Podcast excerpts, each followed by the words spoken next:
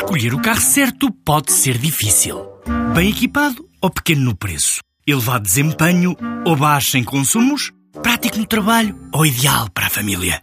Quando há um Dacia que é tudo isto e é também o número 1 um em preço, a decisão não podia ser mais fácil. Descubra a gama Dacia Docker a partir de 10 mil euros. Preço para Docker Van Essential 75 cavalos, válido até 31 de 10 de 2018, com entrega em Portugal Continental. Limitado ao estoque existente. Número 1 um em preço base no mesmo segmento. Não inclui despesas de legalização, averbamento e de transporte. Saiba mais em dacia.pt. Conhecemos nesta edição o primeiro programa para ajudar as empresas a entrarem no comércio eletrónico. Já está a decorrer e vai durar seis meses. O primeiro programa global de fomento, formação e aceleração do comércio eletrónico em Portugal. O e-commerce Experience resulta de uma parceria com a Agência para o Investimento e Comércio Externo e decorre no Polo Tecnológico de Lisboa, em Telheiras. Este programa tem como objetivo ajudar as empresas participantes a montar e dinamizar operações de e-commerce. Estão 20 empresas envolvidas. É uma espécie de aceleradora mas para quem já está no mercado, como refere João Dias, administrador da ICEP.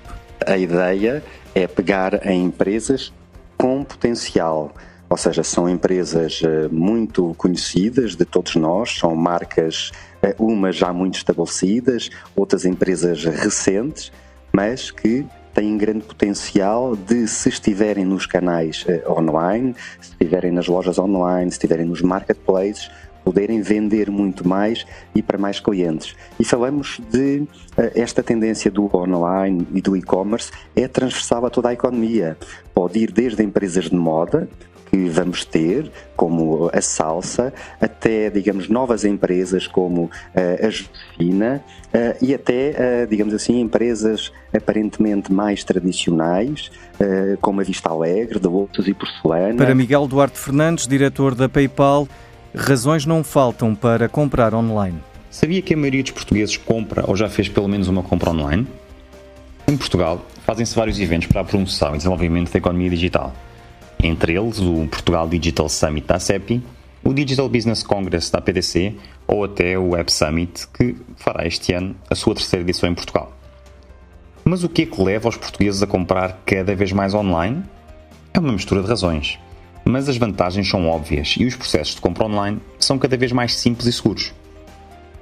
Destacaria os três seguintes principais motivos que levam o consumidor português a comprar online. Primeiro, pelo facto de haver mais escolha de produtos. Alguns estão até exclusivamente disponíveis online, como os serviços de streaming de vídeo ou de músicas, ou recentemente os canais de desporto. Em segundo lugar, por ser mais cómodo. Não perdemos tempo nas filas das caixas, nem temos que transportar produtos pesados até casa como as compras do supermercado.